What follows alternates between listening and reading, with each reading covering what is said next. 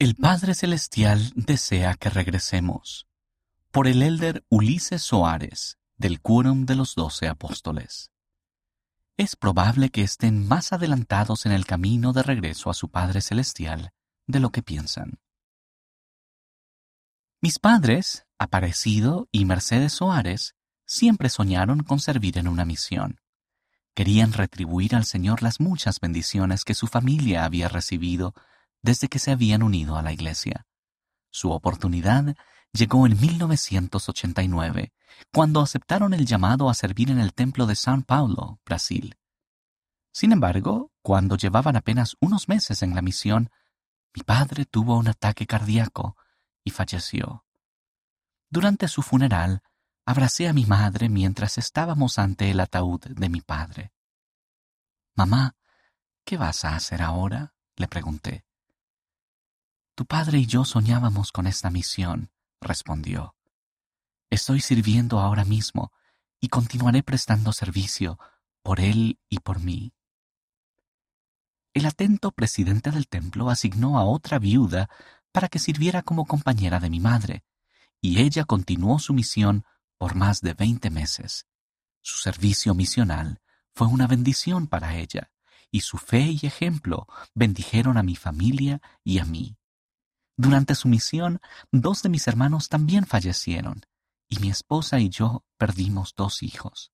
El primero nació prematuro y no sobrevivió, y perdimos al segundo debido a un aborto espontáneo. Durante esa época difícil para mi familia, mi madre estaba en el templo cada día reafirmando su fe y fortaleciendo la nuestra en el plan de salvación. Su fe en una reunión gloriosa con mi Padre y la promesa de la vida eterna en la presencia de nuestro Padre Celestial la sostuvieron durante 29 años en calidad de viuda hasta el final de sus días, a la edad de 94 años. El plan de felicidad. Qué bendecidos somos como santos de los últimos días por saber que el Evangelio ha sido restaurado. El plan de salvación verdaderamente es el gran plan de felicidad a quienes son leales y fieles, se les promete una recompensa sempiterna en la presencia de Dios. Como se revela en Doctrina y Convenios, casi todos los hijos del Padre Celestial entrarán en un reino de gloria. Por medio de la expiación del Salvador, aquellos que salgan en la resurrección de los justos serán perfeccionados y heredarán la gloria celestial. La mayoría de los miembros de la Iglesia de Jesucristo de los Santos de los Últimos Días aceptan esa doctrina. Por desgracia, algunos no creen que se aplica a ellos personalmente. Cometen errores. Su progreso personal, aunque sea constante, es lento. Y se preguntan si alguna vez serán lo suficientemente buenos para el reino celestial. Si ustedes se encuentran en ese grupo, recuerden las palabras del Señor a otro grupo de creyentes. Alzad vuestras cabezas y animaos, pues sé del convenio que habéis hecho conmigo. Dios nos ama y desea que todos regresemos a su presencia. Es probable que estén más adelantados en el camino de regreso a Él de lo que piensan. Justos y fieles. En Doctrina y Convenios, sección 76, el Señor revela cómo sus hijos pueden heredar el reino celestial. Si ustedes son miembros de la Iglesia y tienen un testimonio, ya han comenzado el camino, según se describe en Doctrina y Convenios. Debemos recibir el testimonio de Jesús y creer en su nombre. Versículo 51. Debemos ser bautizados por inmersión. Véase el versículo 51. Debemos recibir el Santo Espíritu por la imposición de las manos de alguien que tenga la autoridad del sacerdocio. Versículo 52. Los otros pasos, sin embargo, requieren toda una vida de esfuerzo y algunos miembros se desaniman cuando fallan. Todos estamos trabajando en esos requisitos, y gracias a la expiación de Jesucristo, todos podemos lograrlos. Guardar los mandamientos y ser lavados y limpiados de todos nuestros pecados. Versículo 52. Vencer por la fe. versículo 53. Ser sellados por el Santo Espíritu de la promesa, versículo 53, el cual es el Espíritu Santo que testifica al Padre que las ordenanzas salvadoras se han efectuado debidamente y que se han guardado los convenios relacionados con ellas. El Padre promete este sellamiento a todos los que son justos y fieles. Versículo 53.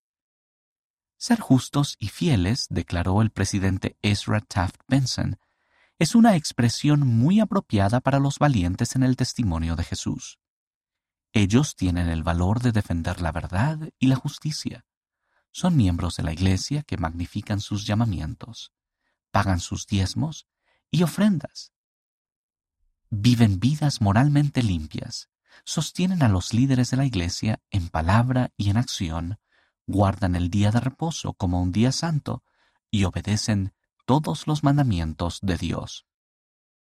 Obtener el más alto grado en el reino celestial, que a menudo se lo denomina exaltación, tiene un último requisito. Debemos entrar en el nuevo y sempiterno convenio del matrimonio, realizado en el templo por la debida autoridad del sacerdocio.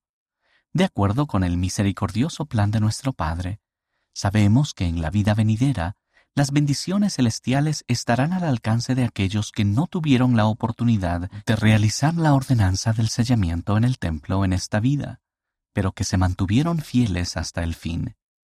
En el libro de Mormón aprendemos que todos los hijos de Dios que guarden sus mandamientos y sean fieles, sin importar las circunstancias de la vida, serán bendecidos y recibidos en el cielo para que así moren con Dios en un estado de interminable felicidad. Siempre hay esperanza para nosotros en el misericordioso y amoroso plan de salvación de nuestro Padre Celestial. La bendición del arrepentimiento. Nuestro amado profeta, el presidente Russell M. Nelson, ha enseñado, el Señor no espera la perfección de nuestra parte en este punto de nuestro progreso eterno, pero sí espera que seamos cada vez más puros. El arrepentimiento diario es la senda a la pureza, y la pureza proporciona poder. El presidente Nelson también dijo que actuar y ser un poco mejor cada día nos brinda poder fortalecedor. Cuando utilizamos ese poder fortalecedor contra el hombre o la mujer natural, avanzamos en el camino de regreso a nuestro Padre. Debido a que ninguna cosa inmunda puede morar en la presencia de Dios, trabajamos a diario en una transformación espiritual genuina, en nuestros pensamientos, nuestros deseos y nuestra conducta. Como dice el apóstol Pablo, tratamos de ser nuevas criaturas en Cristo, reemplazando gradualmente nuestro viejo yo por uno nuevo. Este cambio se produce línea por línea a medida que nos esforzamos por ser un poco mejores cada día. Seguir al Salvador al tratar de llegar a ser como Él es un proceso de abnegación que Él ha definido como tomar nuestra cruz. Tomamos nuestra cruz cuando controlamos nuestros deseos, apetitos y pasiones. Nos sometemos pacientemente a cuanto el Señor juzgue conveniente infligir sobre nosotros. Nos abstenemos de toda impiedad. Sometemos nuestra voluntad a la del Padre, como lo hizo el Salvador. ¿Y qué hacemos cuando tropezamos? Acudimos a nuestro Padre y le pedimos que aplique la sangre expiatoria de Cristo para que recibamos el perdón de nuestros pecados. Volvemos a esforzarnos para superar nuestras debilidades y abandonar el pecado. Oramos para recibir la gracia, el poder habilitador y la sanación espiritual de Jesucristo. Tomamos nuestra cruz y proseguimos nuestro trayecto, por más largo y difícil que sea, hacia la tierra prometida de su presencia. Confíen en sus promesas. Nuestra inmortalidad y vida eterna son la obra y la gloria de Dios. Nuestra labor para alcanzar esa gloria incluye ser valientes en nuestro testimonio mientras estemos en la tierra. En una visión, el profeta José Smith vio que los fieles vencerán todas las cosas. Más tarde declaró, todos los tronos y dominios, principados y potestades, serán revelados y señalados a todos los que valientemente hayan perseverado en el Evangelio de Jesucristo. Al confiar en esas promesas, no nos daremos por vencidos con respecto a nosotros mismos, nuestros seres queridos, ni otros hijos de Dios. Nos esforzaremos por hacer lo mejor que podamos y ayudar a los demás a hacer lo mismo. Por cuenta propia, ninguno de nosotros jamás será lo suficientemente bueno para ser salvo en el reino celestial. Pero, por medio de los méritos y misericordia y gracia del Santo Mesías, esa bendición está a nuestro alcance. Testifico que al continuar siendo fieles, heredaremos una interminable felicidad en la presencia del Padre y del Hijo. Oh, recordad, recordad que estas cosas son verdaderas, porque el Señor Dios lo ha declarado.